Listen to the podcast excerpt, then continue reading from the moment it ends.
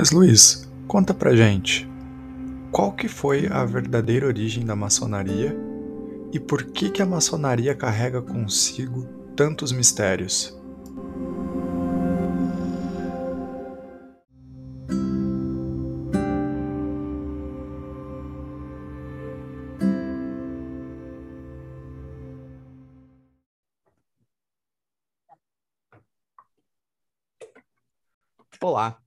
Aqui quem fala é o Rodrigo Ockner e você acaba de dar o play no Chá da 5, o podcast que tem o propósito de aproximar as pessoas da espiritualidade.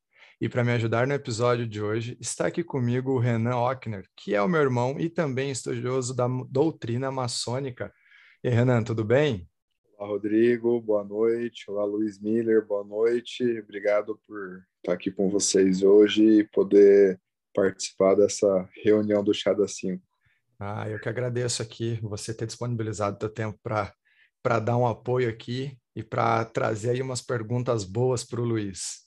E o nosso convidado de hoje, o Luiz Miller, vai falar conosco sobre a maçonaria e nos ajudar a entender melhor um pouco sobre a ordem maçônica. O Luiz Miller, ele é venerável mestre da loja maçônica Luz, Vida, Amor e Liberdade, que faz parte de uma potência regular da maçonaria, o GOB, que é o Grande Oriente do Brasil e desde muito novo sempre interessado em, em assuntos relacionados à espiritualidade, filosofia e metafísica. Buscou instruir-se nas mais variadas correntes existentes, buscando sempre uma pesquisa séria e aprofundada. Todas essas experiências trouxeram a ele um vasto conhecimento nos campos da maçonaria, cavaleiros templários, iluminatis, tradição primordial da humanidade, tarô e cabala. Bem-vindo, Luiz, tudo bem? Opa, tudo bem. Só reiterando ali uma informação, eu fui o venerável mestre, né? Eu fui Você um venerável foi? mestre, fui, fui. Fui um venerável mestre de 2011 a 2014, cara. O venerável mestre é o presidente lá, né, da, da loja. Ah, entendi. Já, pass, já passou meu mandato. ah, legal. Então, corrigido. E então agradeço mais uma vez por estar aqui conosco, por trazer um Opa, pouquinho mais sobre a maçonaria, a maçonaria eu que, aqui. Eu que agradeço pela oportunidade de falar de uma coisa que eu gosto tanto, né? Eu acho que é interessante que as pessoas conheçam mais a respeito da maçonaria, então eu não me furto de falar. Ah, legal. Isso é importante mesmo, porque é, a maçonaria é muito rodeada de muito mistério. Então, muita gente é muito curiosa, fantasia muitas coisas, e hoje a gente vai descobrir que talvez, talvez não seja tão misteriosa e esses mistérios, na verdade, têm uma explicação e tudo mais. Ah, então, tem, é verdade. então vamos lá, vamos começar. E para começar, a nossa primeira pergunta aí é: em que momento você encontrou com a sua espiritualidade ou em que momento a sua espiritualidade te encontrou? Bom, essa pergunta é bem ampla, né, cara? Eu posso falar para você assim, ó, cara, quase desde que eu nasci, cara. Eu sei, porque por que eu falo isso? Eu já venho de uma tradição assim de pessoas muito religiosas, dedicadas né, ao catolicismo, né? Então, uma religiosidade muito muito é, é, é, intrínseca até na minha educação, né, cara? Eu estudei, até estudei para padre já, né? Fui, trabalhei na igreja católica, então eu manjo bem de, dessas coisas, né?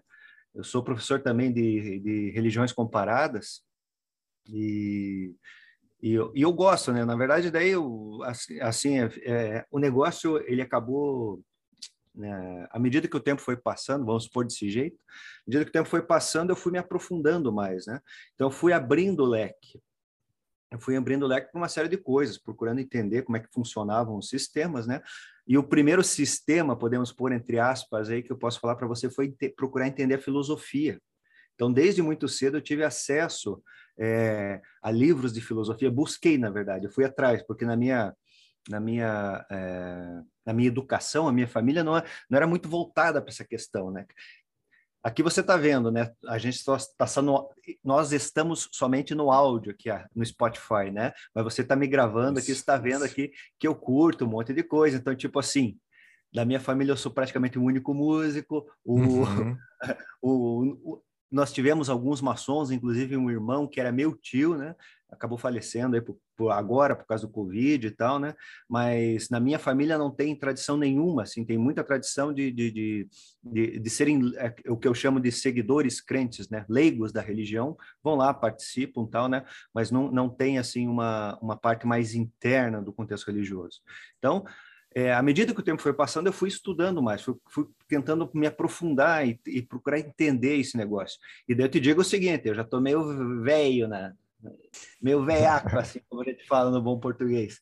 Cara, Curitiba é um lugar muito louco, né, cara? Que daí você começa a pesquisar, não é só na teoria, você vai na prática. Então, eu conheço cada quebrada aqui que você nem imagina, velho. sabe? Das mais, dos mais variados, das mais variadas vertentes, a gente pode, pode pôr, né? Uhum. Eu até é, é, é, do que você puder imaginar, cara, sabe? De troço alienígena, porra, é um, um, troço muito louco aí, sabe? Então eu sempre fui, fui atrás procurando compreender melhor essa questão, né? Que é, por exemplo, que nem eu sou do Grande Oriente do Brasil, é uma linha tradicional que é, é, foi fundada aqui no Brasil em 1822, né?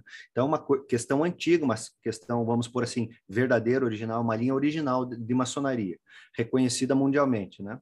Então, depois a gente pode entrar em mais detalhes a respeito desse assunto, mas é, é, posteriormente ao estudo da maçonaria, que fez com que eu me aprofundasse, né, eu já vinha com uma carga gigantesca, assim, que você não pode nem imaginar, velho, de experiência, assim, né? é, Mas uh, só uma dúvida antes disso: a maçonaria não é religião? Não, não. A maçonaria ela, ela se enquadra no que a gente chama de é, corrente iniciática. Tem que se entender uma coisa, e lá no meu canal no YouTube, Fatos Maçônicos, né? É, eu procuro sempre deixar muito claro, tanto no, no, canal quanto os livros que eu escrevo e tal, é, a gente tem que entender uma questão. Existem separações é, é, é fundamentais para que não haja confusão. Uma delas é você entender o que, que é, por exemplo, assim, o domínio da metafísica certo? Dentro do domínio da metafísica, nós temos basicamente, assim, a grosso modo falando, duas linhas, que é são as linhas iniciáticas e as linhas religiosas, certo? A maçonaria não é uma religião. A religião ela demonstra uma série de, de é, características, vamos dizer, diferentes de linhas iniciáticas, né?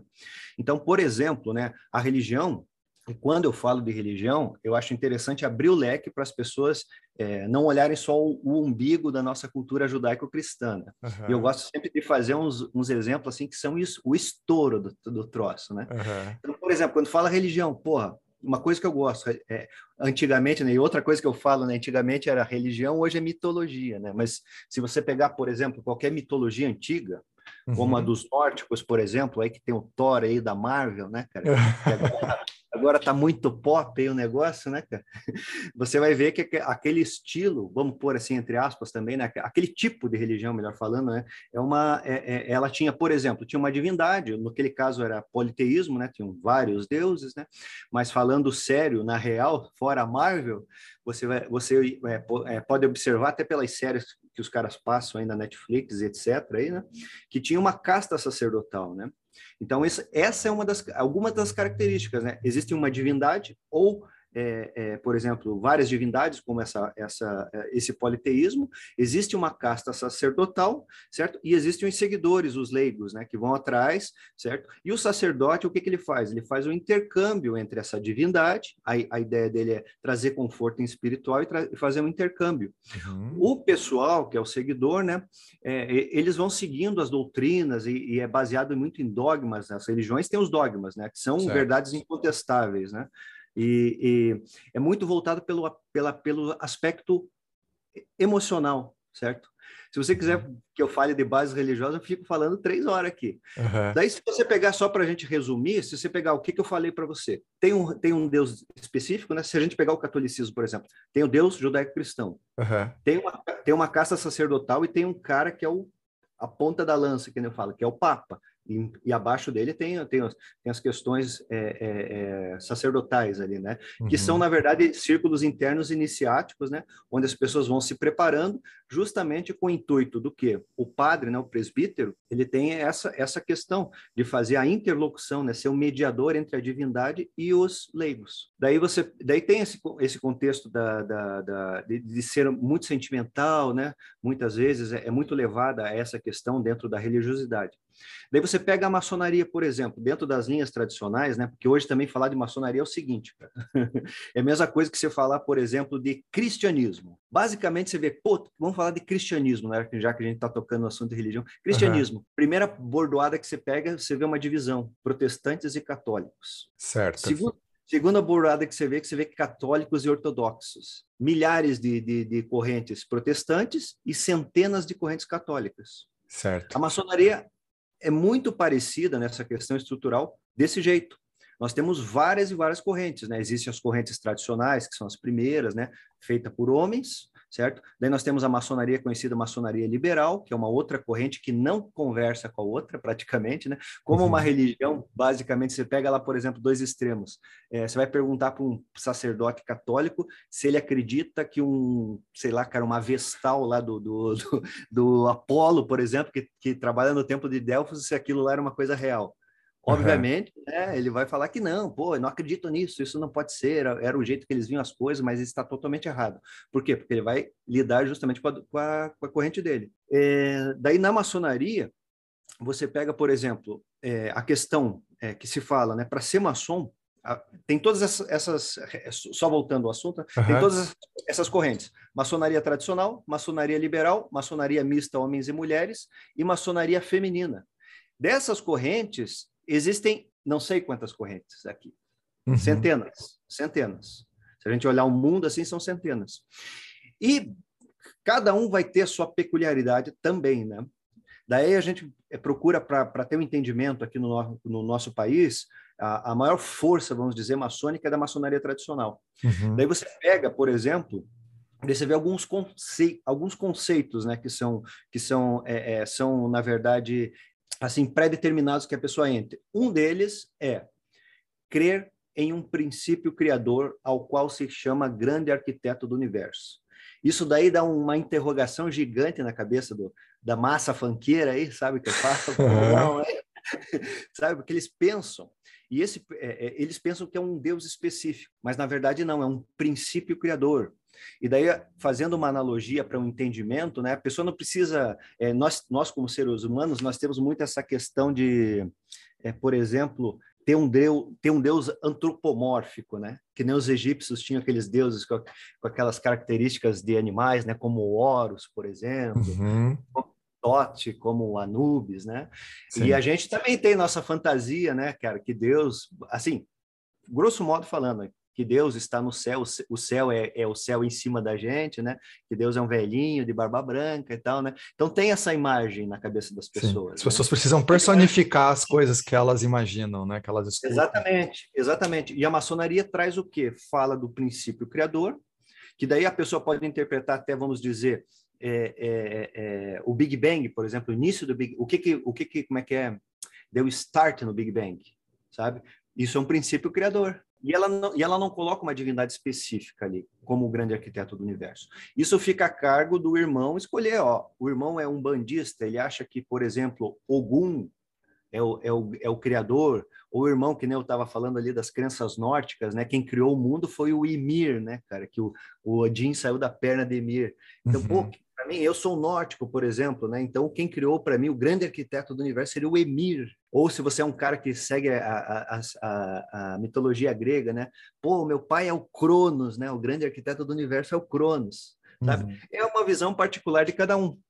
E outra coisa que a maçonaria fala, né, nesse, nesse quesito, isso é de cara já, é que tem que se crer em um princípio criador, ao qual se chama grande arquiteto do universo, e crer em uma vida é, futura. Daí, porra, daí já entra uma já entra uma puta de uma polêmica na história também, né? Qual que é a visão que eu posso passar? Primeiro que o primeiro, né, que o grande arquiteto do universo seria uma, vamos por assim, uma força neutra, sabe? Você identifica essa força como você quiser, porque a maçonaria ela é uma questão, vamos dizer assim, ela é uma, é uma instituição que tem o objetivo de vamos por assim, estar em todos os países do mundo e entende que as religiões são diversas e as visões que as pessoas têm são diversas. Se ela estiver na Índia e o cara for seguir lá, o, o se for um, um hindu, in, vamos falar assim bem é, raso, né? Se o cara for lá e achar que o Brahma o Atma, uhum. Brahma, é o, é o Deus criador, beleza, não tem problema.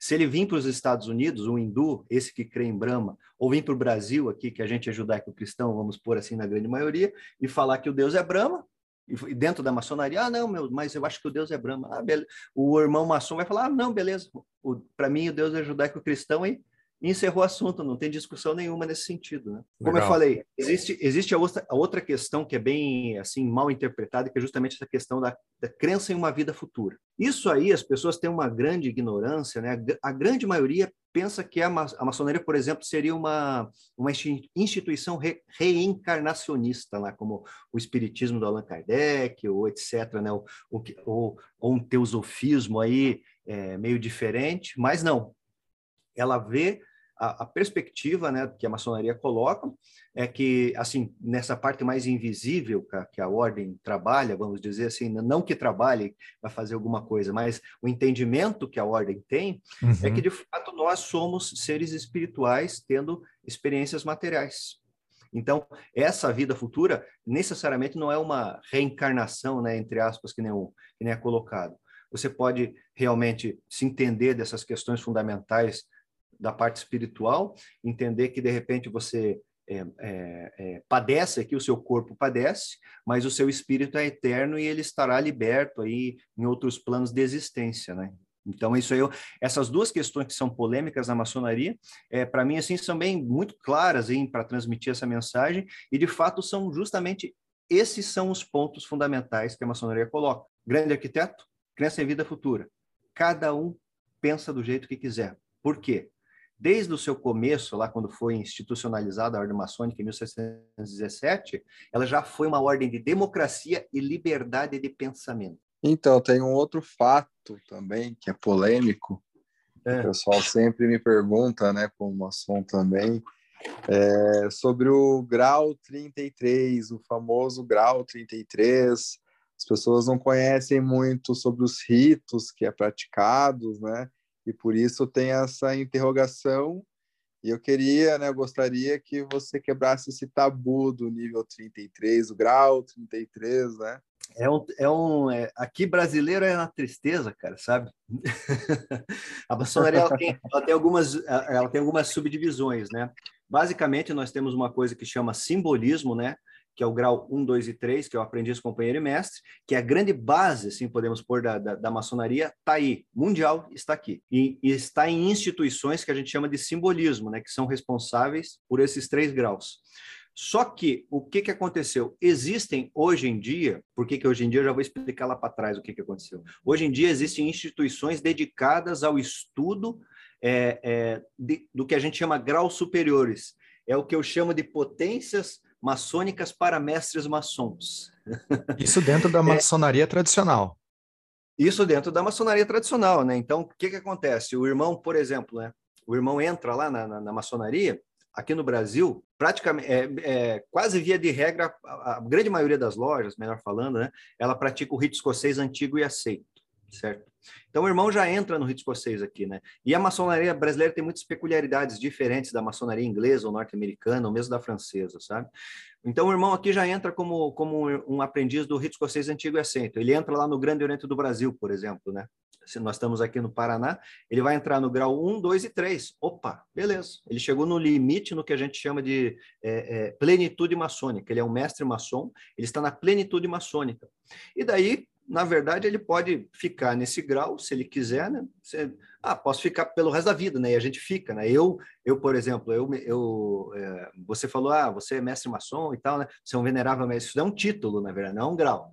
é um uhum. título, né? Se o irmão estiver no 3 e quiser aprofundar o seu, seu conhecimento, ele vai ter que procurar uma outra instituição que a gente chama Supremo Conselho. E daí ele vai estudar o grau 4, grau 5, grau 6, grau 7, blá, blá, blá, até o 33, se ele quiser. Mas é uma instituição separada para um aprofundamento do rito. O que, que é o rito? É o procedimento com que a maçonaria é, é, opera, né? O que, que daí, é, daí é um mistério que a galera tem, né? Na verdade é uma reunião como se fosse mais ou menos uma reunião de condomínio muito bem organizada, sabe? Por que, que eu digo isso? Porque ela, o rito é o procedimento, é o procedimento de, de, de, se fazer uma reunião, certo? Então ela tem um começo, meio e um fim, basicamente, certo? Ah, qual que é a diferença? Né? Por que tem tantos ritos? Porque essas práticas elas foram sendo altamente influenciadas pelos locais de origem da onde surgiram esses ritos, né? A maçonaria, de forma organizada, começou na Inglaterra. Essa prática ritualística foi para a França, certo? Lá na França, nós tivemos a partir aí de 1700 e 1730, podemos pôr mais ou menos aqui, por, por, por exemplo, né, 1730, começou a haver um boom de maçonaria lá. Então você tinha lá Marsella, né? Marsella no sul da França. Pô, os caras praticavam a maçonaria diferente do que praticavam em Paris, que é mais ao norte, né? Ou em Lyon, que é meio, mais ou menos no meio do caminho, assim, indo para o mar, né? Então, a, as práticas maçônicas eram diversas. Foram surgindo ritos e procedimentos, né? De como entrar na loja, por exemplo. Ah, maçonaria usa avental. Que horas que coloca o avental? Sabe, estou dizendo coisas assim bem, bem, é, bem por cima, assim, mas sabe? ah, como é que devemos andar na loja ou como não devemos? Daí maçonaria usa algumas indumentárias lá, como, como um bastão, por exemplo. Ah, usamos o bastão na mão direita, na mão esquerda. E assim, sabe, os ritos eles foram se é, através de é, essa é só uma, uma, uma influência básica, né? Nós temos outras influências é, também, né, dos, dos, pensadores maçônicos, né, como tipo assim, alquimia, né, que mais? Hermetismo, certo? Por exemplo, né, depois surgiu a questão dos templários aí também, né? Então, a maçonaria, na verdade, ela é altamente influenciada por uma série de correntes também, né? Linhas de pensamento, podemos pôr desse jeito, e os ritos foram altamente influenciados por essas coisas, certo? E eles acabaram com o tempo se tornando instituições separadas e irmãos acabaram se dedicando ao estudo e aprofundamento desses ritos e eles foram concatenados de uma forma pedagógica, né, até chegar num limite do entendimento que aquele rito queria trazer, né? Daí o rito escocês, por exemplo, tem 33 graus na sua na plenitude do seu sistema. Mas você tem o rito moderno que hoje em dia tem 9 graus. Daí você tem o rito de York americano, por exemplo, tem 13 graus, né? É, o que mais que eu lembro aqui? É o rito brasileiro tem 33, o rito adoniramita, que eu, que, eu, que eu pratico na minha loja simbólica, tem 33 graus, eu sou grau 33, né? E o que mais faltou? Tem o rito escocês retificado também, né? Que tem, tem, tem, é, é, tem menos graus do que 33, né? Ele tem o, Agora eu vou ter que contar aqui, porque é aprendiz, companheiro e mestre, noviço escudeiro, é, é, não, noviço escudeiro, é, mestre escocês Santo André, noviço escudeiro, cavaleiro beneficente da cidade de Santo. Tem seis graus, uhum. certo? E assim, uma, existe, uma, na verdade, uma, uma série de ritos com, com, com, com as mais varia, é, é, variedades de números e graus certo? Só que a gente tem que entender que nem ah, o pessoal, ah, o grau 33, eles querem se referir ao último grau de uma determinada linha, né? E o que, que esse grau, na verdade, traz, certo? Ah, o cara só entende das coisas quando está no grau 33. Ou seja, quando está no último. Então eu entendo bem, porque eu já tenho quatro linhas de grau de últimos graus aí de, de maçonaria, uhum. certo? Eu ainda estou procurando estudar e entender, né? Geralmente essas últimas linhas elas, elas, elas são feitas por irmãos responsáveis ou o irmão alcança aquele, aquele entendimento e ele acaba ficando é, mais que vamos dizer assim, responsável pelo é, é, pela administração e pela para que aquilo se perpetue, né? Ele fica trabalhando para o rito. Assim, então... você me falou sobre vários é, ritos e algumas coisas até, por exemplo, sobre os simbolismos de é, usa um bastão na mão esquerda, na mão direita e tudo mais. Uh, eu sei que a maçonaria ela também tem uh, uma mística muito grande por conta da quantidade de símbolos e o tipo dos símbolos que, que muitas pessoas veem por aí. Por exemplo, o bode, o triângulo com o olho no meio. Essas referências né, simbólicas que, que, que a gente vê relacionadas à maçonaria e que muita gente atrela isso a cultos satânicos, a sacrifício de animal e etc, etc, é, etc. Na, É, na verdade, que veio toda essa simbologia e o que, que isso é. representa, na verdade? É, na verdade, as interpretações elas são totalmente equivocadas aí, né? A maçonaria não criou nenhum símbolo. Na verdade, ela agregou uma série de símbolos, aqui que nem está vendo aqui o esquadro compasso. Né? Ela agregou uma, uma série de coisas. A maçonaria é uma corrente, ela é oriunda é, é, é, de um conjunto, assim podemos pôr, assim, de uma sociedade de intelectuais certo? Que observaram os símbolos que de fato eram tradicionais, e quando eu falo tradicionais, são verdadeiros, e eles agregaram para dentro da ordem maçônica. Esses intelectuais, que não eram pedreiros, como muitas pessoas entendem, né? Eles se inspiraram basicamente no que nas ferramentas do uso da construção. Então, se você pegar a história do desenvolvimento da construção da humanidade, você vai sempre, você vai ver lá na pré-história que o homem por exemplo, né, descobriu fogo, depois criou sua pequena sociedade, depois deixou de ser nômade, obviamente, né, criou uma sociedade, começou a se preocupar com a agricultura e também começou a se preocupar com a construção. Alguns começaram a se especializar na questão da construção, certo? Então, desde o que mundo é mundo, vem, é, existiram construtores, né? Então, nós temos aí uma série, é, é, por exemplo, os caras que montaram os zigurates lá, né? Lá na Babilônia, né? Lá no, em Ur, por exemplo, lá, que, eram, que eram os caras da Suméria, por as exemplo. primeiras civilizações, né? É, já tinham construtores, né, cara? Daí você tinha as pirâmides lá, que falam tanto das pirâmides, né? Mas vou, vindo aqui um pouquinho mais para perto da gente, né? Você vê o Império Romano, o modus operandi que eles tinham, né? De construção, as habilidades que eles desenvolveram, né? É, é, o Collegium Fabrorum, praticamente um colégio de construtores, todos eles eram operativos, né? como a gente tem uns pedreiros hoje. E, a, e, os intelectuais da maçonaria contemporânea, que eu chamo, na verdade, se inspiraram. Essa ordem maçônica que nós temos hoje aqui, ela é uma inspiração desses construtores, só que aqueles construtores construíam lá depois, lá nas guildas e, e construtores construíam catedrais. Hoje em dia, é, os, os maçons, eles constroem o seu é, é, vamos dizer assim, o seu edifício interno, né? Seu zigurate, sua pirâmide, o, o, que quer que o cara entenda sobre isso, né? Mas é uma construção, na verdade, interior, certo? E quando ele chega num nível, né, que a maçonaria tem por, é interessante entender a maçonaria, que ela tem um objetivo seguinte: a maçonaria é, é, é, uma, é uma instituição que trabalha no limite dos mistérios menores. O limite dos mistérios menores faz com que é um nível de consciência que faz com que a pessoa seja reintegrada com a sua verdadeira essência. O objetivo principal da maçonaria, como um todo, todos os sistemas, até os últimos graus aí que se possa imaginar, daí existem peculiaridades, né? existe muita diferença aí, mas o, a essência da maçonaria, independente de grau, é reintegrar o homem à sua verdadeira essência, para que assim ele tenha consciência de toda a sua potencialidade certo? Posso falar que é uma então, filosofia de autoconhecimento e desenvolvimento pessoal. Ah, sim, cara, que nem você pegar aquelas, aquelas, aquelas linhas, é, por exemplo, metafísicas lá do, do Oriente, por exemplo, né? Só que lá é um pouco, um pouco diferente, porque tem um, um mestre dedicado que passa uma corrente iniciática lá para o seu discípulo, né? E ele vai fazendo o cara lá ler os, ler os, o, como é que é, os Vedas e tal, né? E uhum. praticar, e tem uma série de práticas ali, né? A maçonaria é mais, é, é, um, é, um, é muito parecido nesse aspecto aí, sim, né? Porque é uma corrente iniciática também, né? Trabalha com esse aspecto da, da, de uma transmissão iniciática, só que não tem um mestre, assim, né? Não tem um mestre. Nós somos mestres de nós mesmos.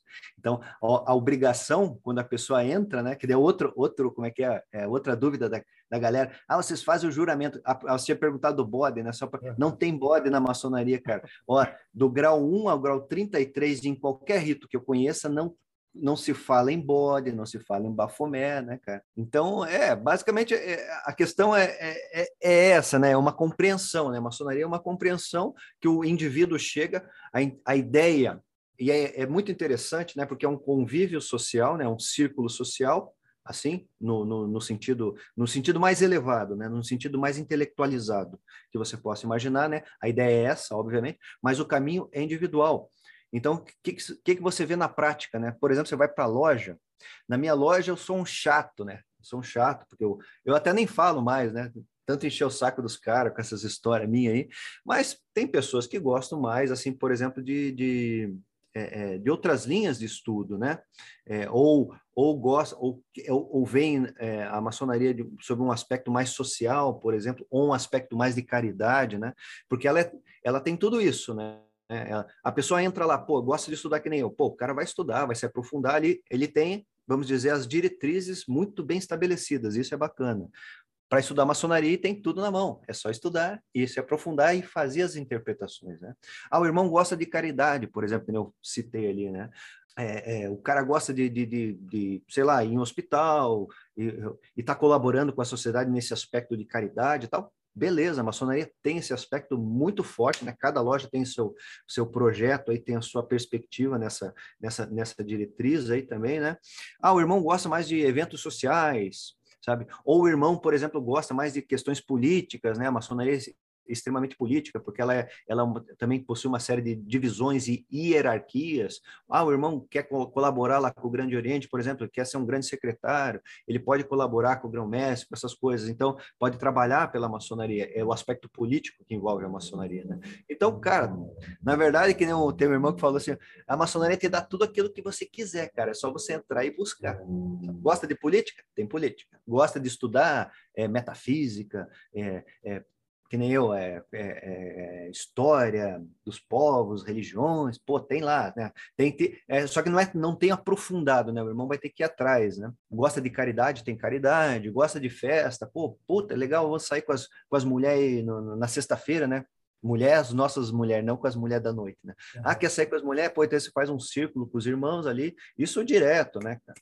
Pega a esposa, vai no jantar, sabe? Vai, vão, vão os irmãos, levam as esposas, que a gente chama né, as esposas cunhadas, leva os sobrinhos, né? O, o, filho do irmão é chamado sobrinho porque nós, porque é uma irmandade. Então, se, se como é que é? é se, nos, nos tratamos como irmãos. Então, essa, tem essa pegada, assim, sabe? É, é muito interessante, né? É um caminho assim muito bacana, né? É o que eu chamo hoje em dia de um lifestyle maçônico. é um estilo de vida, né? Ou como você falou, uma espécie de uma filosofia no, na, no entender do termo, de, é um jeito de viver, né? Então é um negócio bacana, porque daí você é entregue essas querendo ou não querendo você vai ter que vai ter que vai ter é, é, querendo ou não querendo estudar você pelo menos você vai ter contato e vai conhecer por exemplo as virtudes sabe? A maçonaria fala muito sobre as questões né? Fomentar as virtudes né? À medida que o irmão vai subindo na, nessa pedagogia dos graus aí né, na verdade ele vai tendo é, é, ma, muito mais instrução nesse sentido. Então, ele vai conhecendo, né? pô, ele vai conhecer lá o trivium quatrivium, né? que é, é lógica, retórica, gramática, música, astronomia, matemática, é, não, música, astronomia, pô, agora esqueci o quatrivium, cara é, é, geometria, tem mais um aí que agora me fugiu, certo? Ou as virtudes, né? Fé, esperança, caridade, temperança, prudência, justiça e força. Então, essas coisas todas, o irmão vai agregando, vai tendo contato, né? E eu, e eu, eu tenho minhas pegadas, né? Que eu falo que o cara tem contato, então ele lê, ele tem que entender, compreender e fazer com que essa informação faça parte da sua natureza. Se o cara conseguir somente essas sete virtudes, né? Que são as teologais, né? Fé, esperança, caridade depois conseguir conquistar temperança, prudência, justiça e força, que são as cardeais, se ele conseguir só agregar isso daqui, cara, já muda a vida dele. Então, a maçonaria tem essa questão de mudança, né?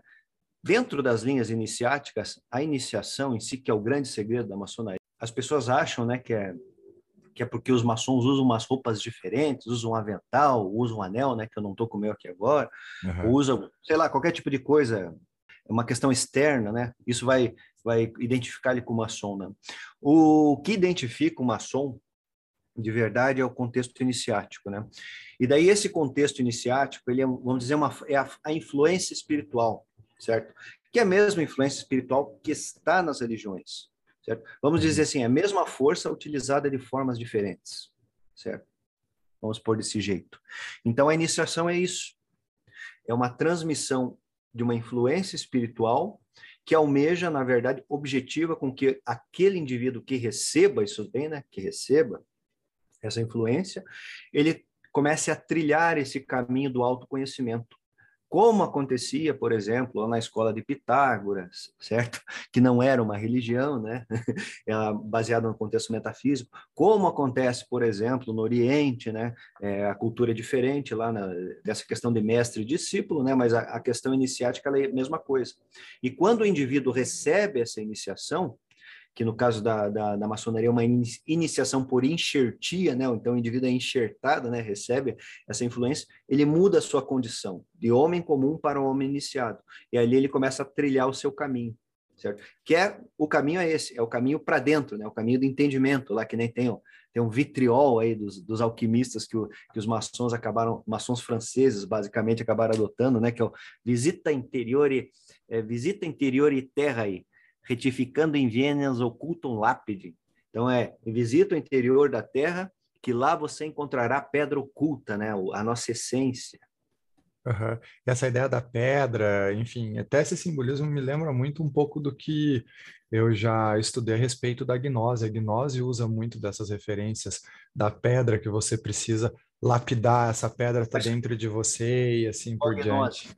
Qual gnose? Do Samael a um Veor? É, exato. É, é, porque ele teve contato, né? O Samael A1VO era um colombiano que foi lá para o México e tal, né? desenvolveu um sistema, leu umas revistas aí, desenvolveu o sistema, então ele foi pegando ali, foi pegando alguma coisa e foi criando o um sistema para ele, né? Mas então, o Samael, ele não, não tem uma conexão maçônica, ou ele era maçom, sabe me dizer? Não, eu não me recordo, eu, eu já vi, eu conheço o sistema dele, né? Conheço, já participei até de instituições gnósticas aqui, antigas. Não, eu não me recordo de, dele ter. É porque, na verdade, ele chegou lá num momento lá da vida dele, depois que ele foi preso algumas vezes, na verdade, ele teve uma epifania, né? Ele começou a montar o sistema dele aí. É só buscar a história dele para você entender o que estou falando. Praticamente concentrado né, na, na, na, criação disso que ele chama de gnose, né? Porque de gnose, se você pegar os conceitos da gnose primitivo, você vai ver que são bem distintos do que ele tratava, né, como gnose. Então, é, ele criou essa corrente, deu esse nome, né, mas ela, ela é, é diversa do que a gente entende como gnose da era cristã, sabe? Porque os objetivos são diferentes, sabe? É, tem um outro tabu também, né? Que agora a gente vai falar um pouco dos tabus que, que as pessoas têm essa visão que se entrar dentro da, da maçonaria você vai ficar rico, você vai ter poder. É, conta um pouco mais o que de fato é a maçonaria em sociedade, os princípios, né, para as pessoas tirar um pouco essa coisa de poder da maçonaria e de fato entender o que é a maçonaria em sociedade. É, o cara que é rico, o cara que fala isso daí, né? Cara que tem poder, o cara é rico. É que nem eu falo, né? O cara que tem poder na maçonaria é a mesma coisa que você ser rico no banco imobiliário, na verdade, né? É igualzinho. é igualzinho. Então tem esse estigma aí, né? E as pessoas confundem muito a, a, a corrente maçônica, né? A organização maçônica com, os, com as pessoas que fazem parte, né? Assim, é, não me vem um exemplo na cabeça, né?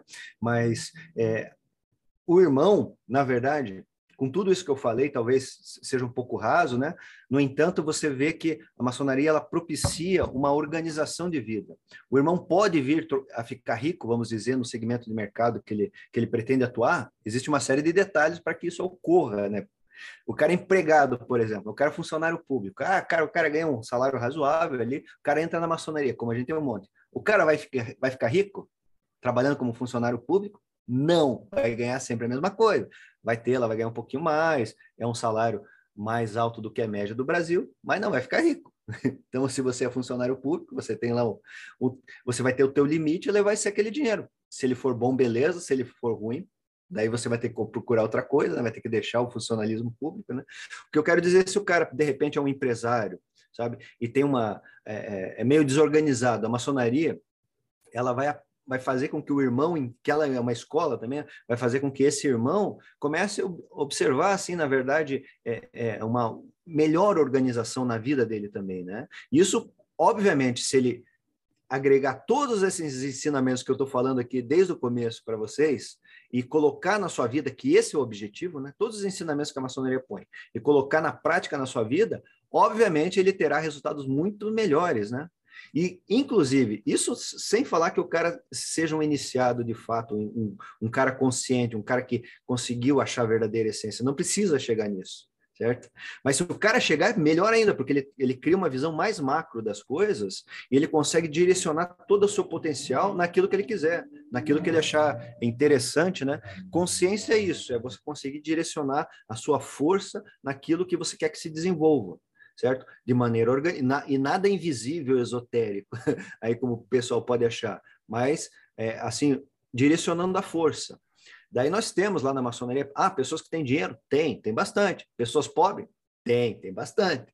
É, pessoas famosas? Tem alguns.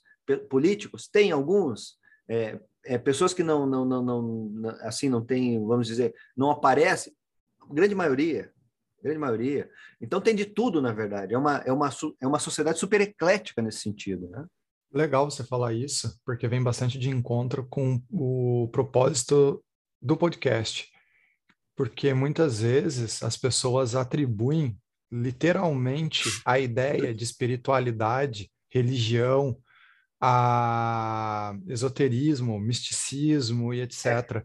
Cara, mas... eu acho ridículo. Eu acho, desculpa te interromper, Não, mas é que eu acho ridículo a falta de noção do conhecimento da consciência, certo? Isso é uma besteira, sabe? Então as pessoas ficam atrelando, por exemplo, né? É, ficam atrelando contextos instintivos, por exemplo, do universo, do domínio do instinto, que é a nossa materialidade. Ficam atrelando ao espiritual. Então, quanto isso é, chama-se superstição. Exato. A, a, as questões é, relacionadas ao campo espiritual, é, elas são do campo espiritual, certo? Se confunde muito hoje aqui no Brasil principalmente, mas não é só aqui, essa questão de uma coisa que a gente chama de teologia da prosperidade. Teologia da... Porque se voltou muito, assim, no, no, no, até nas igrejas evangélicas, né, se colocar essa questão como... Daí, aí que eu acho um barato, né, cara? Acho um barato, assim, ficar observando essas coisas, né? É, onde mais se fala do capeta é na igreja evangélica por exemplo, onde mais se, se, busca aí ficam vendendo, né? As, aí aí é uma contrassenso, né? Porque é, eles ficam vendendo as indulgências e justamente o, o, a, a, questão da origem do protestantismo foi por conta de uma uma, assim, de, uma visão, né, que o, que, que o visão no sentido de ver mesmo, né, o Martinho Lutero viu, viu os caras vendendo indulgências e não concordou com aquilo, aquilo desencadeou, porra, as 95 teses dele lá, sabe, contra a Igreja Católica, e, a, e essa corrente que tem por origem justamente essa visão contra, né, uma visão muito mais a, racional, podemos até pôr nesse, nesse, em determinados aspectos, a visão do, do Lutero nisso daí, certo? A, a, as, as filhas hoje aí estão cometendo o mesmo erro né, da, da, essência, né? Por que, que foi dividido da Igreja Católica? Por causa disso. E eles estão cometendo o mesmo erro que a igreja na Idade Negra cometia, né? Não faz mais, não vende indulgências. Pelo menos que eu saiba, eu não vejo padre vendendo indulgência, né? Pelo menos descaradamente. Mas sei lá. Então, é, isso daí hoje, eu, eu, assim, eu sou um profissional, né, sou administrador, e eu vejo hoje, trabalho programação, essas coisas, cara. Cara, tá na maçonaria, nos picareta que querem vender lá, maçom. ah, entre para maçonaria e seja rico, conheça os segredos dos maçons. Cara, o segredo do maçom é a busca, a interiorização e a organização, sabe? Não precisa pagar numa picaretagem aí que os caras estão montando aí para você saber isso daí. Né, nessa, nessa área hoje de internet, vamos por assim, de marketing, né, cara? Prosperidade através da espiritualidade. Cara, não entende o que é prosperidade, não entende o que é o campo da espiritualidade, né? Ele Sim. se detém a outras coisas, né?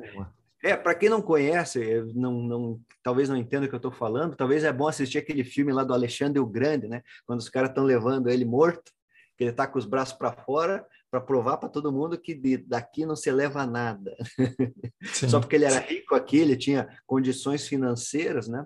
E aí uma, é um contrassenso, né? Um contrassenso, né? Você pega, por exemplo, o cristianismo, Jesus, ele ensinava o amor através do exemplo, né? Ele tinha dinheiro? Não. Ele não existe, existiam pessoas ricas e prósperas naquele tempo?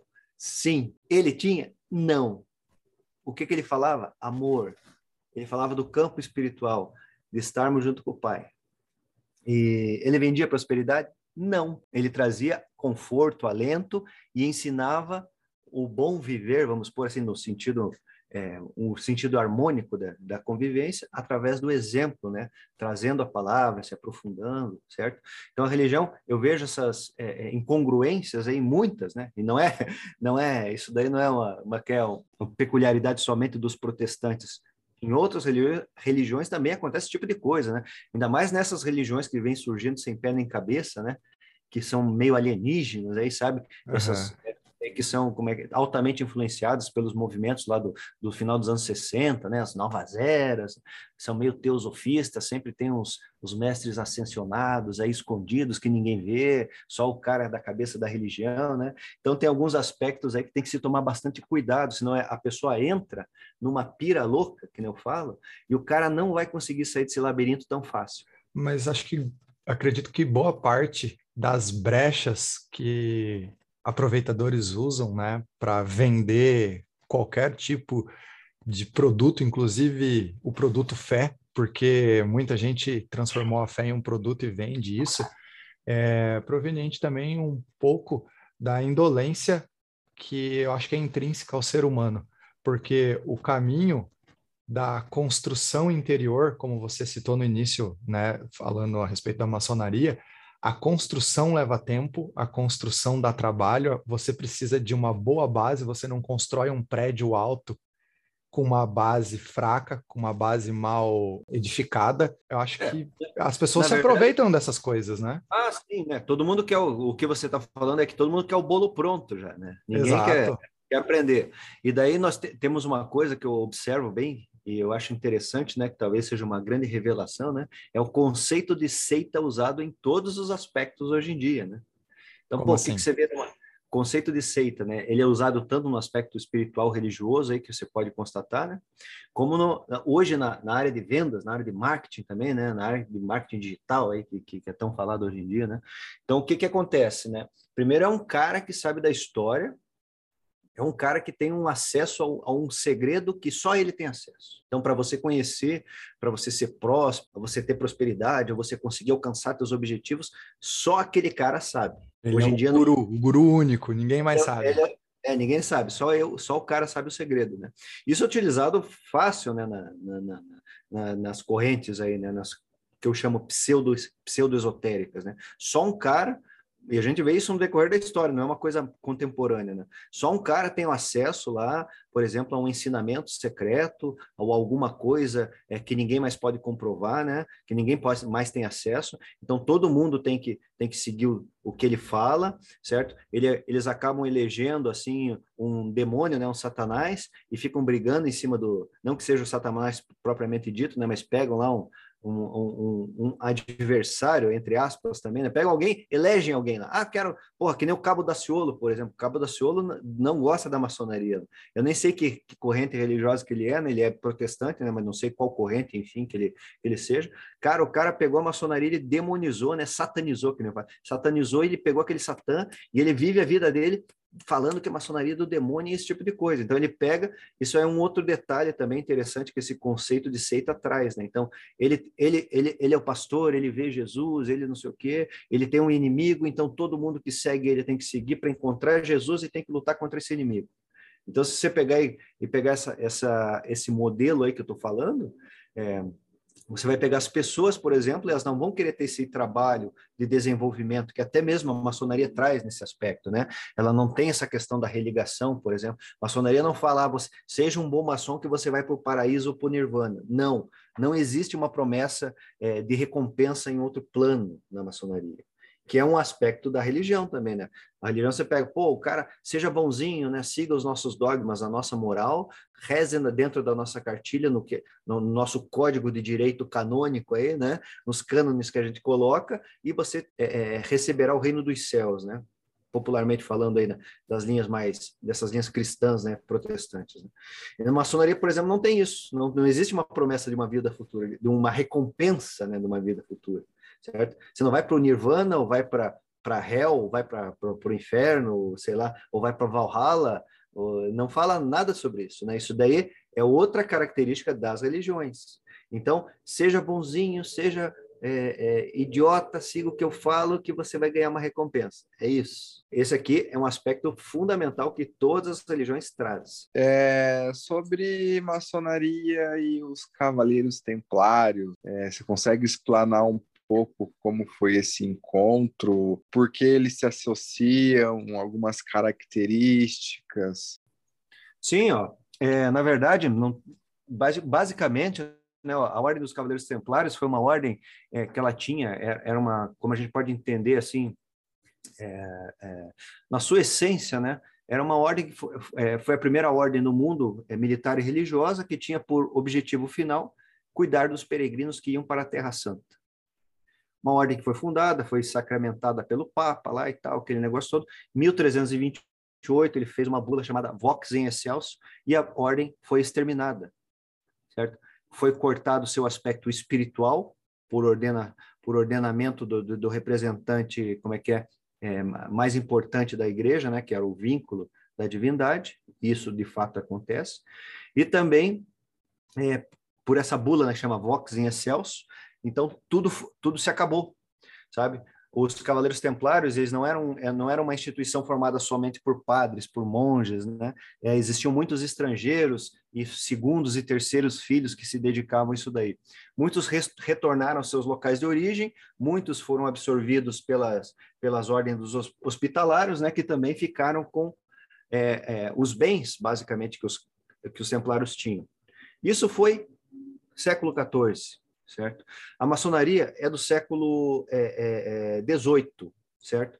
Quando houve lá na França, a maçonaria ela começou basicamente em 1717, que a gente utiliza, né? Existe um, ah, começou em 1717 e 21. Estou usando sempre 17, né? Que é o, que é o mais é o, é o 24 de julho de 1717, que é a data mais famosa.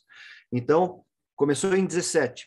Ela foi para a França já logo em seguida, já existia um movimento maçônico, né? não organizado na maneira inglesa, mas foi para a França. Em 1736, teve um cara lá que, que foi o, é, o Chevalier Ramsay, que ele proferiu um discurso, né, trazendo, né, querendo mostrar para a sociedade que aquelas pessoas que eram os maçons eram tão honrados quanto os antigos cruzados. Essa essa, essa fala dele foi mal interpretada, e a partir dessa interpretação, no começo da conversa eu falei que a maçonaria tinha uma série de influências. Começaram a surgir influências templárias, né? Porque o pessoal pô, começou a olhar para os templários. Opa, mas quem eram os templários? Nossa, eram sacerdotes, né? Basicamente, guerreiros, né? Que estavam no caminho da, da justiça, da luta pela cristandade. Então, essa ideia, esse conceito dos templários começou a ser enxertado na maçonaria a partir de 1700, a partir de 1736 por aí, como eu falei, mais ou menos, não tem uma data específica, né? E ela e, esse, esses graus começam começam a aparecer a partir de 1750, né? Que daí nós temos graus dedicados, graus templários, por exemplo, né? Dedicados a essa temática templária. E daí é interessante, né? Isso na França, na França, né? Daí é interessante que lá na Escócia e na Irlanda começou essa ideia começou a pegar, porque ali, ali parecia que era uma coisa que estava acontecendo tudo junto, né? A gente vê a instituição de um primeiro priorado lá na Irlanda e na, na Escócia. Então, quem que era esses caras? Os maçons que acharam bonita a história, né? Começaram a vestir aquelas roupas dos, dos templários, e ali começou os priorados templários, né? Então, a gente tem hoje na linha inglesa, por exemplo, né? É, é, é, os priorados maçônicos, né? Só que, e a gente tem os fora da maçonaria, os templários fora da maçonaria, né? Então a gente tem algumas coisas a se entender nesse contexto todo, né? Tem uma coisa que chama é, é, é, é ai, que legitima é, existiam assim, eu quero dizer o seguinte, já me lembro da palavra que eu tô ficando velho, já esqueço, né, cara? É, fontes honores, viu como voltou? Funcionou, funcionou. Tem um troço que chama fontes honores, né? Fonte de honra. Ou seja, é as, as, a, as linhas militares lá, essa, essas ordens militares, certo? Pré-Idade Média, muito mais antigas às vezes, talvez, né? Depende, né? Mais, mais na Idade Média, né? Você vê lá a Ordem da Jarrateira, lá que a, a princesa, a, a, Rainha Elizabeth usa, né? Aquela, aquela, aquela uma estrela aqui, né? Só, aquela é uma ordem de 1300 e cacetada, sabe?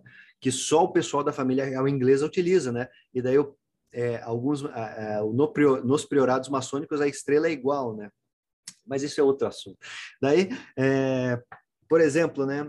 É, a fonte de honra, certo? É o monarca, no caso do Papa, né? o, o, e aí é uma coisa interessante, porque o Papa, naquele momento, né? Hoje o, o Vaticano tem um presidente, mas o, o, o Papa era a força política e a força espiritual. Então ele estava chancelado para é, é, criar uma organização militar, e assim ele fez. Ele deu uma influência espiritual para aqueles cavaleiros, né? Que daí teve uma historinha antes disso, né? Foi não foi uma coisa tão fácil quanto as pessoas possam imaginar, certo? Existia uma, uma série de politicagens para que, que aquilo se consolidasse, mas o Papa foi lá e fez uma ordem. Então é uma ordem legítima, a ordem dos Cavaleiros Templários, certo? E exterminou, como eu falei. Então ele cortou o vínculo espiritual e o material também. Acabou, sabe? O que fala, ah, tem umas bandeiras lá do Cristóvão Colombo. Cara, era outra coisa, eles estavam utilizando o mesmo símbolo. A ordem, ah, você está enganado, a ordem de Cristo, por exemplo, lá que, que aconteceu lá na, como é que é, na, é, em Portugal, são os, são os, como é que é, os templários modernos. Não, cara, não acabou, cara. Os, os templários foram absorvidos e a essa ordem, ela surgiu sete anos depois do que é, o, existia, é, é, é, foi promulgada, né, fulminada, como se fala, a bula Vox em Excelso. Então, imagine você, como é que você vai ficar sete anos da tua vida esperando que o rei de Portugal entre em acordo com o Papa, né? Que foi isso daí que aconteceu. Ah, tem a ordem de Montessa, certo? Que depois virou a ordem de Calavrata. Também são os... Não, isso daí foi cinco anos depois. Então, existe um hiato na história que as pessoas não conhecem, certo? E depois outras ordens surgiram, né, é, utilizando a mesma simbologia, né, só que, vamos dizer, não são os herdeiros espirituais da, dessa essência, né, porque também os objetivos eram outros, então as pessoas não entendem a questão da essência e objetivo. Né? Para que, que servia a Ordem dos Templários? Levar peregrinos, certo? Para que, que servia a Ordem de Cristo? Ah, navegação. Os Templários tinham quantos quantos navios? Ah, eles tinham uma frota? Tinham, cinco navios eles tinham. Cinco... Ah, a ordem lá era dedicada à navegação, tinham quantos navios? Ah, tinham 100 navios. Ah, então essa aqui eu acho que é mais forte, né? Tem alguma coisa a ver com a outra? Não, não tem nada a ver, certo? Então eu estou falando de uma ordem legítima.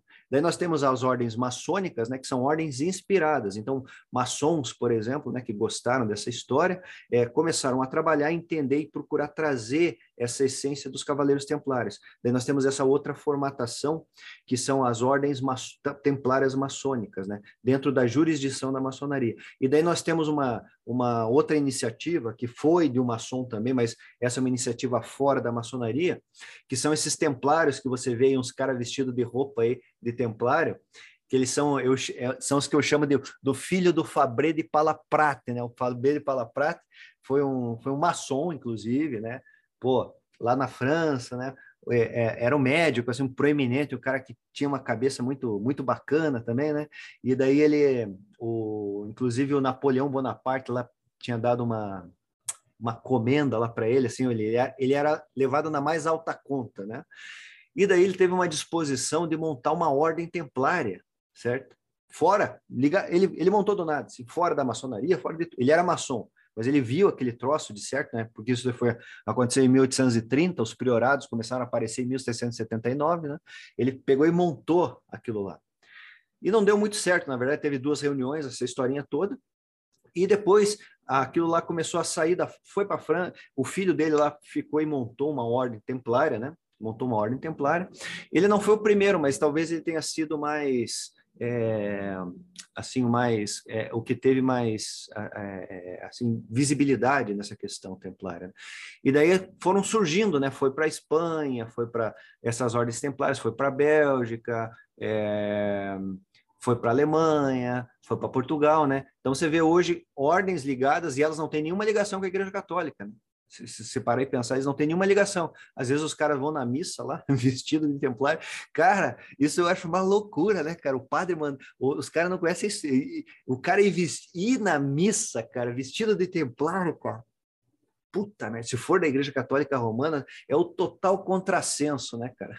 É o total, total contrassenso do negócio, né, cara? Porque, pô, é, foi exterminado, pô, os líderes foram mortos, as lideranças foram todas sacrificadas.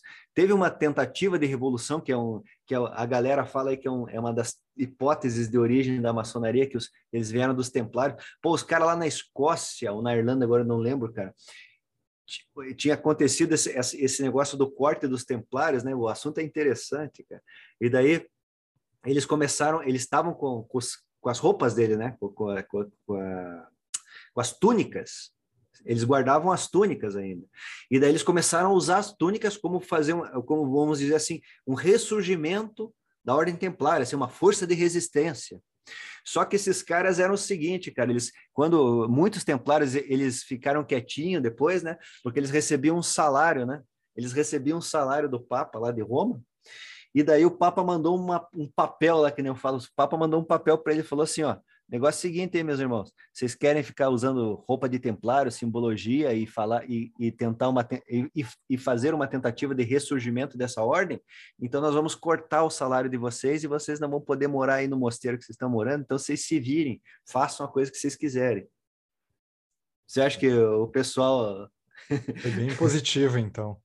Foi. Mesma, mesma história dos Illuminati, por exemplo, né? Os Illuminati falam pra cacete aí do olho que tudo vê, que os caras são os milionários, uma bobajada, imbecilidade, assim, total, né? Que não conhece a história, cara. Os caras eram, assim, 1.500 pessoas, mais ou menos, tudo baixo clero, que nem eu falo, né? Todo mundo era, era, era baixo clero. E daí quando... E os caras começaram a se infiltrar na maçonaria e queriam dominar, daí os maçons descobriram, os maçons foram lá e entregaram pro é, pro, pro governador lá do, do, do, do, da Baviera, cara, que eu não lembro o nome dele agora, um nome esquisito lá, e ele falou assim, ah, é, é, ah, os Illuminati, ah, daí o cara, os caras explicaram para ele, né, daí ele fez um papel também, ele fez um decreto, falou, ó, quem for descoberto, ó, tipo assim, resumi, resumindo, ele fez assim, ó, é, sabemos da ordem dos Illuminati e não gostamos, sabe? Uhum. Não gostamos. É, sabemos que tem, existem vários, é, tem, tem, existem várias pessoas do funcionalismo público que estão envolvidas, né? porque os baixo clero do funcionalismo queriam entrar nos Illuminati para levar um adianto para ver se ficavam ricos, né? E daí ele falou: sabemos que tem muitos funcionários públicos é, e sabemos quem são eles. Daí, cara, os caras, ó, não vou nem falar o que, ó, mas ó, o que aconteceu. os caras fecharam, cara. E ele falou assim, ó, tudo bem, beleza. Então, façam uma carta renegando os Illuminati, continuem sua vida. Caso queiram continuar com essa ideia, é, podem seguir sua vida e serão exonerados. Não houve uma exoneração. Todo mundo largou o tal dos Illuminati. O Adam Weishaupt, que foi o, o promulgador dessa ideia, né? Foi o cara, o cabeça dessa ideia, né? É, é, morreu lá pobre, né? Para não falar.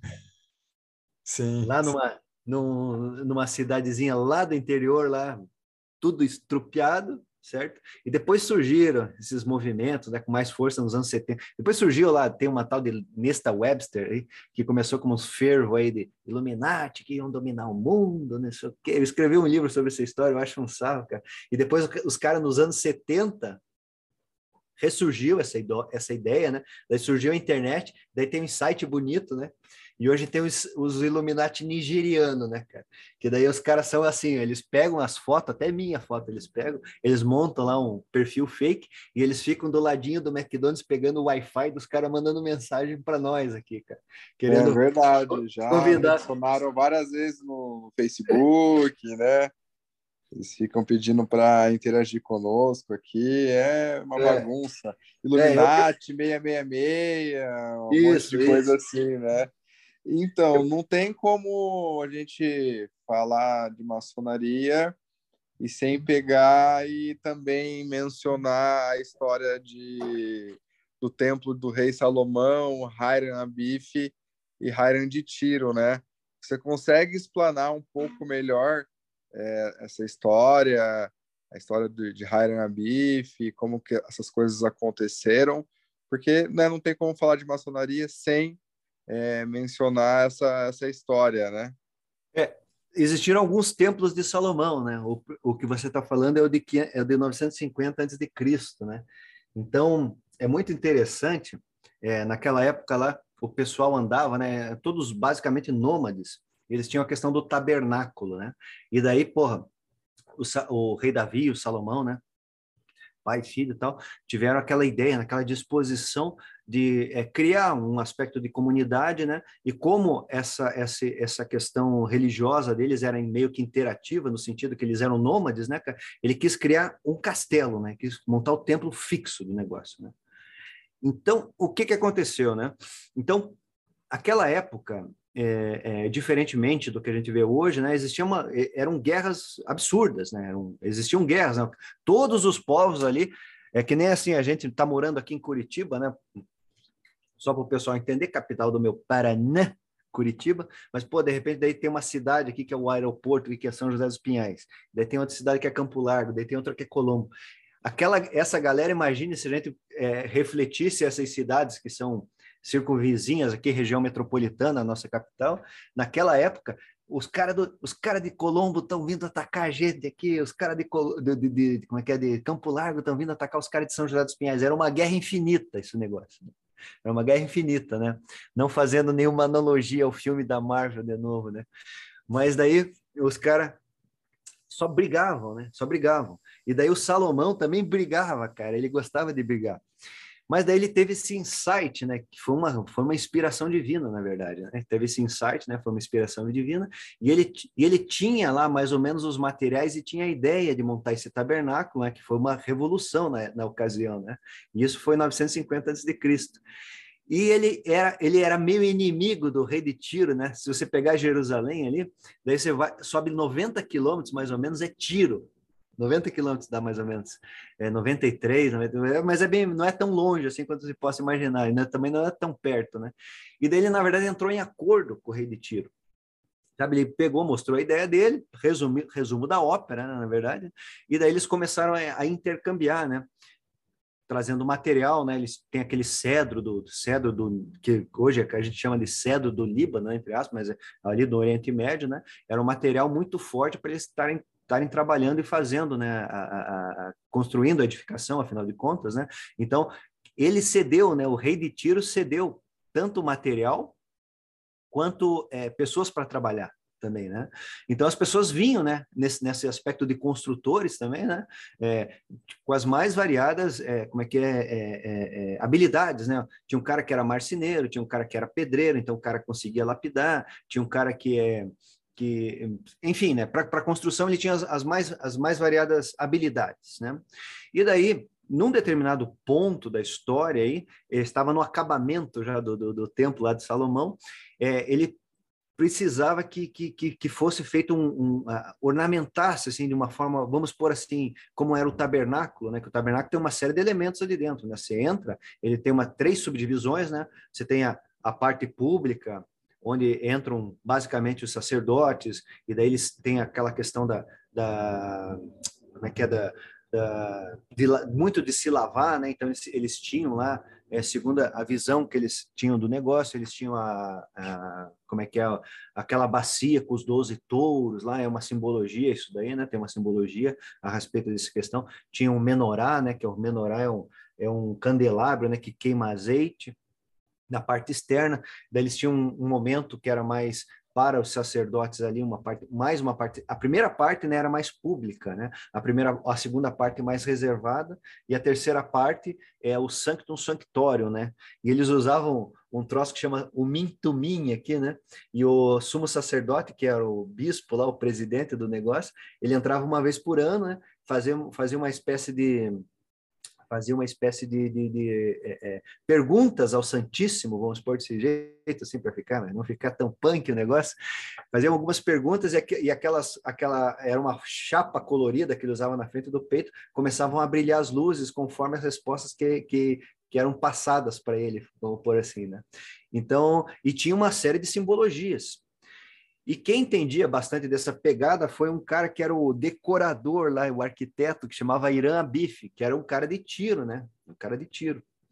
E ele estava no finalzinho, né? não estava só fazendo a decoração do templo, mas ele trouxe uma, uma série de elementos aí, né? Foi o cara principal. A gente pode entender de uma forma bem lógica, nessa, na verdade, que o templo começou a ser construído e chegou um cara que manjava da história. Opa, vamos pôr esse negócio nesse canto e esse nesse.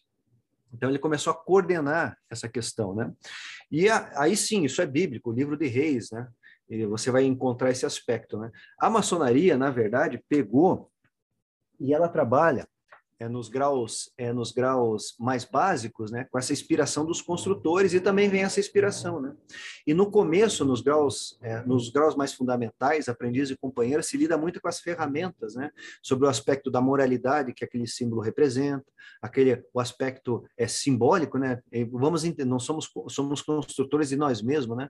Então vamos entender o que esse símbolo representa, é, num aspecto prático, num aspecto moral, também num aspecto filosófico e num aspecto metafísico, né? E passando para o grau 3, você começa a lidar com as lendas maçônicas, né? Então, muito dessas lendas vêm do Velho Testamento.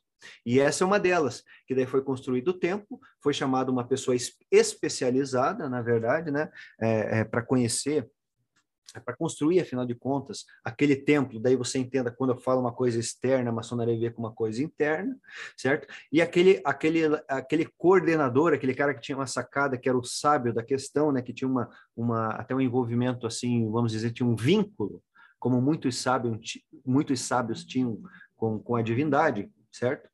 Ele é, é, é, foi muito mal compreendido, né? Existiam aí, aí entra o aspecto humano, né? O espectro degenerativo, e ele era o cara que coordenava e também passava, né? A lenda maçônica fala isso, né? Que eu, era o cara que pagava lá os caras para ser aprendiz, né? Que daí tinha escalas, né? O cara entrava, o cara era, que nem a gente fala assim no bom português, o cara era caboclo de tudo, não sabia nada, né? Não sabia nada, entrou lá meio perdido, então ele era um aprendiz. Daí ele ia aprender, né? Como é que vai lidar com as coisas, porque nem todos vinham especializados, né? Ou era muito jovem, né? Daí o cara já manjava, né? Todos eram companheiros. E essas passagens é, é, de especialização, quem entende mais, sabe, se tornava mestre lá da carpintaria, por exemplo, ganhava mais que um companheiro e que um aprendiz, né? Então ganhava mais. O intuito desse pessoal sempre foi grana, né? Sempre foi ganhar grana. Então eles foram cobrar lá o Irã Abif e acabaram matando ele, né? Teve rolou uma discussão, na verdade, acabaram matando. Então essa é a lenda maçônica. O cara morreu. Mataram um cara que, que tinha uma que tinha uma visão diferenciada, né, que era um ser elevado, né, é, até na língua lá hebraica ele é colo colocado como Adon, né? Adon. Existe um rito que chama Adoniramita, justamente por causa disso, que é Adon. Adon quer dizer senhor, excelso, né? Quer dizer um cara elevado, assim, diferente do, do, do, do, que a grande maioria das pessoas, né? Então ele tinha um entendimento, um vínculo com a divindade muito mais alto. Então era tratado com uma deferência, né? Pelo rei Salomão. E daí a maçonaria pega justamente essa história, né? E daí se fala, né, depois que ele ressurgiu, eles foram atrás, né? daí uma historinha mais profunda, aí é lenda, lenda. Daí que eles foram, foram atrás e ressurgiu o Irã Bife, o tal, o tal do Irã Bife. Conseguiram resgatar o Irã Bife. Mas daí uma analogia interna, certo? Para que o maçom, isso aí é, uma, é mais uma pegada para que o maçom interno, né? Porque daí o que, que, o que, que acontece, né, na verdade? É, para a pessoa entender esse contexto, ele tem que estar envolvido na maçonaria. Ali, quando certo. se fala, né? Ele, quando, quando, quando, quando tem essa passagem aí da, da, da como é que é da, da lenda do Irã Bif, é, tem esse resgate que ele é resgatado sabe? Ele é resgatado pelo, pelos irmãos ali, pelos companheiros, pelos mestres, né? Outros mestres que estavam atrás dele. Então, a, a mensagem que traz essa lenda nesse, nesse momento é um aspecto ligado à palingênese, né? que é o renascimento em você mesmo. Não é que o cara ressuscitou, eles levantaram o cara do túmulo, né? Mas é um aspecto que daí a, a, as coisas na maçonaria, como você pode constatar, a respeito do, do que eu estou falando de simbologia, elas não podem ser de forma nenhuma interpretadas de forma literal, assim, sabe? Da mesma forma, acho que Shakespeare traz esse tipo de, de simbolismo quando uh, há, o, há, o, diálogo em que, que daí o, o personagem está segurando a caveira, né? Daí a, o simbolismo da caveira é a morte, só que não a morte física, eu acredito que seja na morte, pode ser a, dependendo da, da, da sua, é, do seu entendimento, né, do entendimento de quem não está nos ouvindo, mas pode ser a morte do ego, a morte de si mesmo, porque só com a morte há o renascimento. E nesse caso, quando você fala isso, me, me, traz essa ideia do nascer de novo, mas o renascer dentro, o nascer para si mesmo. É, existe uma palavra que é também mal interpretada, né? Certo? Que é mal interpretada, que é justamente essa, palingênese. Se você pegar, por exemplo, a Bíblia, as Sagradas Escrituras, e observar o grego, você vai encontrar essa palavra, palingênese. Ela, ela é uma palavra tradicional, ou seja, ela é comum em várias culturas. Se você pegar, por exemplo, as culturas orientais, você vai ver palavras correlatas né, com o mesmo significado, ou seja, renascer em você mesmo. É, é, a, é, a, é a, o que eles falam em alguns sistemas metafísicos orientais de... Ai, como é que é? é ai, não é Nova Vida, esqueci, cara. Puta, agora me, já lembro, cara. É, mas é o renascer em você. Eu já lembro da, da, da, que tem um termo específico que é utilizado, né? Uhum. Não tem nada a ver com tem nada a ver com reencarnação, sabe? O pessoal que utiliza isso aí no, em alguns meios, algumas religiões, sabe? Utiliza isso daí está extremamente equivocado, está fazendo uma interpretação errada, sabe? O que nós temos é, antigamente dentro da linha tradicional, a linha certa, é palingênese, mente em psicose, mente em somatose. Certo? Então, são questões bem diferentes do que reencarnação. Né? São questões bem diferentes. Né? Muitas pessoas acham que o conceito de reencarnação conceito antigo, é oriental. Não, não tem nada a ver, certo? Não tem nada a ver. As verdadeiras linhas orientais não tratam essas coisas dessa forma, certo? Nem é, é, é, nem as linhas assim é, orientais no sentido lá do Oriente mesmo, né? Nem as do Oriente Médio tratam isso daí, né? Então, é, é, eu acho interessante que as pessoas conheçam esses conceitos, né? Palingênese, renascimento em você mesmo, mentensomatose, certo? Quando transmigra alguma alguma questão física para outra pessoa, a pessoa consegue captar, né? Quando a pessoa morre, vamos pôr assim, né, para ficar certo. E tem alguma tem alguma é, aptidão, alguma marca de nascença, né? Isso que os que alguns algumas linhas do budismo, por exemplo, conseguem identificar. O cara lá morreu um monge budista lá, né?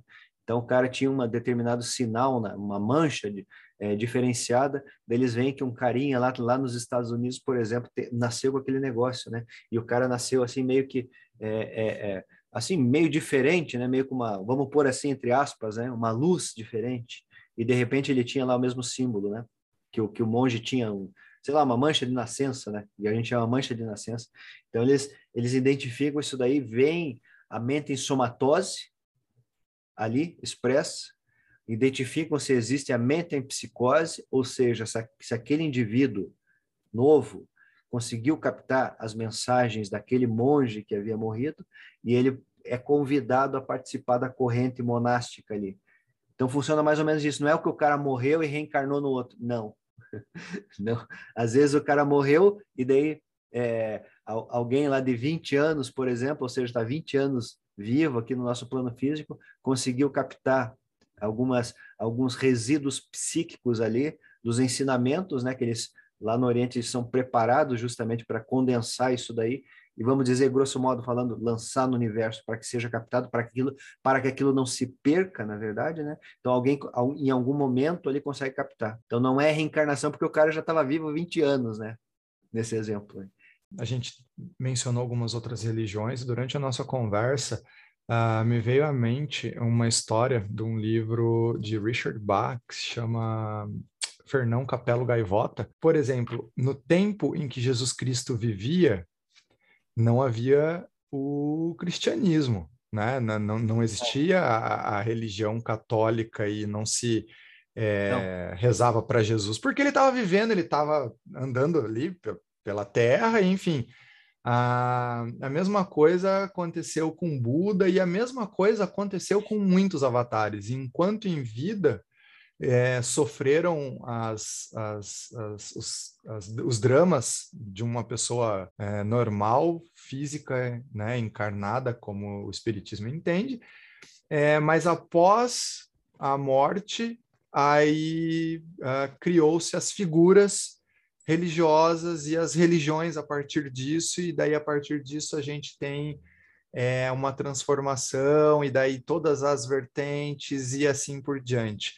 No caso da, da maçonaria, Irambi seria esse personagem, essa pessoa? Não, que, não, onde essa que nasceu é... a, ma a maçonaria? Quem, o, o, qual que foi a origem e da, o desenrolar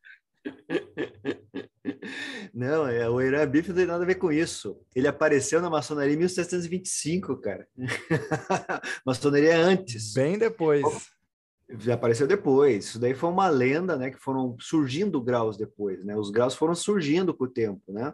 Na maçonaria, naquela reunião que eu te falei ali, eram reuniões em caverna, em cavernas, não, em tavernas, né? Taverna. O que é uma taverna? É um boteco? Não, não é um boteco é um, é um espaço né, que no primeiro andar, basicamente, é um bar, certo? Um boteco como a gente conhece, mas no segundo, no segundo andar tem um espaço reservado. Esse espaço reservado, ele era concedido, né, aos clubes e cavalheiros, por exemplo, era concedido e daí uma história comprida, na verdade, que teve início mais ou menos lá na época elis elisabetana, 1508, né, para ser mais preciso. É, foi um movimento, assim, na verdade, de intelectuais. Por isso que eu falei, a, a maçonaria ela tem, um, tem um, alguma, algumas questões. Você pode considerar como uma reunião de intelectuais que em algum momento conseguiram captar essa essência espiritual e começaram a transmitir. Quando ela começou, não sabemos. Quem criou, não sabemos maçonaria não tem essa resposta.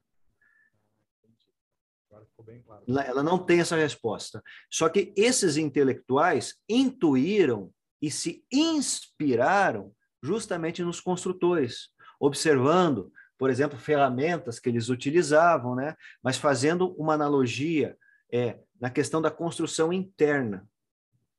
Certo? Então é isso, a, ma a maçonaria, diferentemente. Ah, ela veio de templários, que nem eu falei? Não, não veio dei os argumentos aqui, a ordem acabou, acabou-se o aspecto físico, acabou, foi cortado também o aspecto espiritual pelo poder do Papa que estava lá. E ele que tinha caneta para fazer isso. Né? É, veio de Origens Rosa Cruzes, lá que é um também é um movimento lá de, do século é, do século 17 na Alemanha? Não, também não veio. Veio dos alquimistas? Não. Veio dos hermetistas também, né? O pessoal da Pedra Roseta lá do Hermes Trimegistus, né? Que não existiu também. É... Daí, não, não é polêmico, não, cara. Os, é, isso é história. Os caras começam, criam umas correntes assim. Ah, quem escreveu esse livro lá, o Cabalion, Hermes Trimegistus, mas ele só surgiu na Idade Média, lá nas pseudografias da Idade Média. Certo? Daí você vai ver, pô, mas como é que surgiu esse personagem, né? surgiu na época lá que os, é, os gregos foram estavam no Egito, né? E eles associaram o deus Tote com o deus Hermes, daí que surgiu o tal do Hermes Trismegistus, né? Então, uma figura emblemática né, nesse sentido. Só que daí apareceram uns livrinhos aí que, que diz que eles escreveram, né? Mas se você estudar as pseudografias da Idade Média, né? Você vai ver que tem muita coisa que fala de Apolônio de Tiana, Nuctemeron de Apolônio de Tiana, por exemplo, né? O Caibalion, é, corpus hermético, daí tem as, o Lemegeton, as chaves menores de Salomão, as chaves maiores. Ninguém, o Salomão não escreveu nenhum livro, nem o Hermes Trismegisto, nem o Apolônio de Tiana, nem ninguém, cara. Só foram é, papéis que foram agregados ali, montaram livros e queriam vender e associaram com uma figura emblemática da antiguidade. Né? Esse é um ponto também nas pseudografias da Idade Média. E voltando ao assunto, eu até me perdi do que eu estava falando, que é, é, ah, das sociedades, né, cara? Isso. Então, então é, é, esse, é esse grupo de, de, de, intelectuais, a maçonaria vem disso, ela não vem de pedreiros que estavam montando é, palácios ou igrejas, certo? Pega o pedreiro, que nem eu falo, pega o pedreiro hoje aí, vamos fazer um churrasco com o pedreiro, vamos bater um papo com o pedreiro, sabe? Vamos conviver com o pedreiro, beleza? Toda semana vamos conviver com o pedreiro. Vamos ver o que, que ele gosta de falar. Ele gosta de falar do René Descartes, de estudo do método e regras para a direção do espírito, as coisas belas que São Tomás de Aquino falou, fomentando as virtudes. que mais? Sei lá, cara. É, é, é, a visão pessimista que Schopenhauer tinha a respeito de, de, todas as coisas, o que Pitágoras entendia como cosmo, né, cara? a, a visão metafísica, a, a, o, o, progresso do núcleo da visão metafísica a partir de Aristóteles, né? E os contrapontos de Locke, por exemplo, né?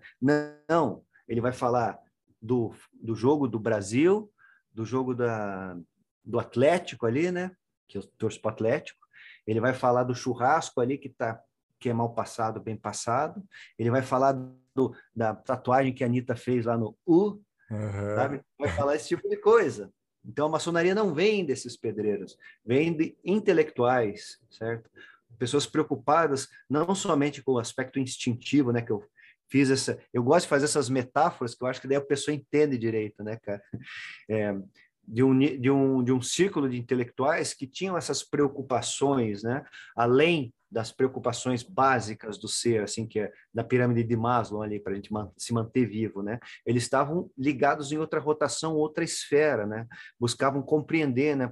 O que, que eram aqueles movimentos, o que, que era a simbologia, né?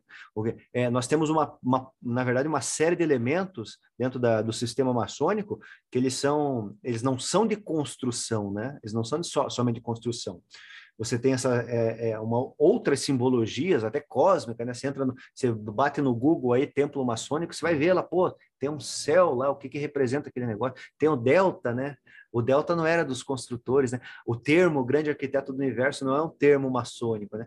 Nada que a maçonaria acaba utilizando, ela não criou nada, não criou nenhum símbolo, certo? O delta, o, céu, o sol e a lua, eles têm outras representatividades muito mais antigas, elas não foram criadas a partir do século XVIII, né? Lavoisier então, era maçônico? Puta, eu não lembro, cara. Porque isso que você me falou agora me soa Lavoisier, falando que nada se cria, tudo se, se transforma. Tudo se tudo transforma. Se copia.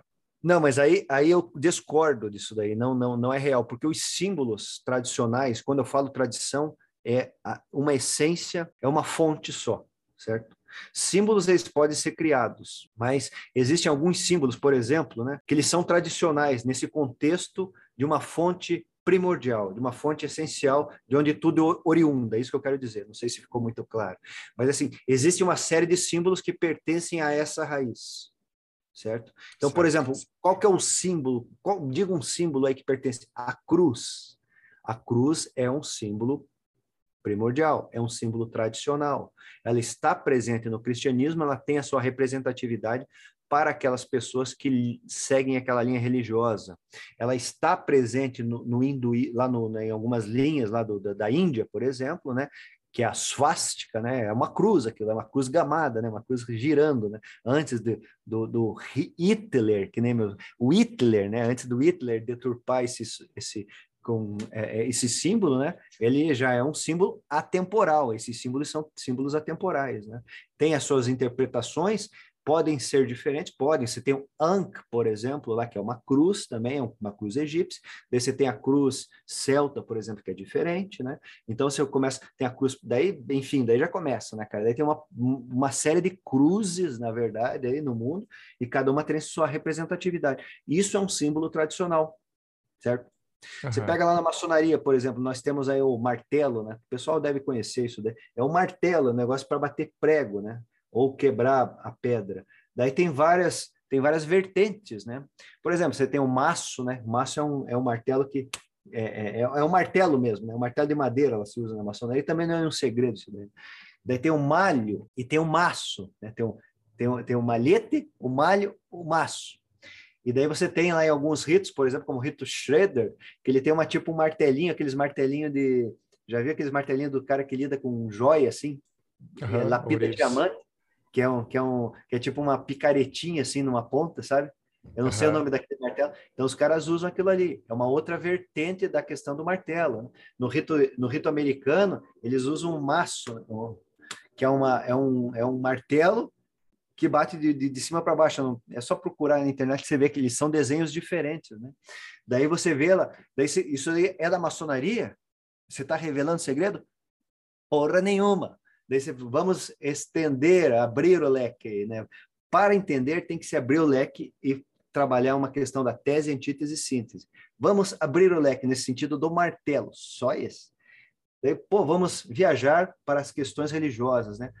Existe um deus lá que fizeram um filme agora dele, tem um filme que agora está rolando no cinema, que é o Thor. ele tem um martelo que chama Mihone.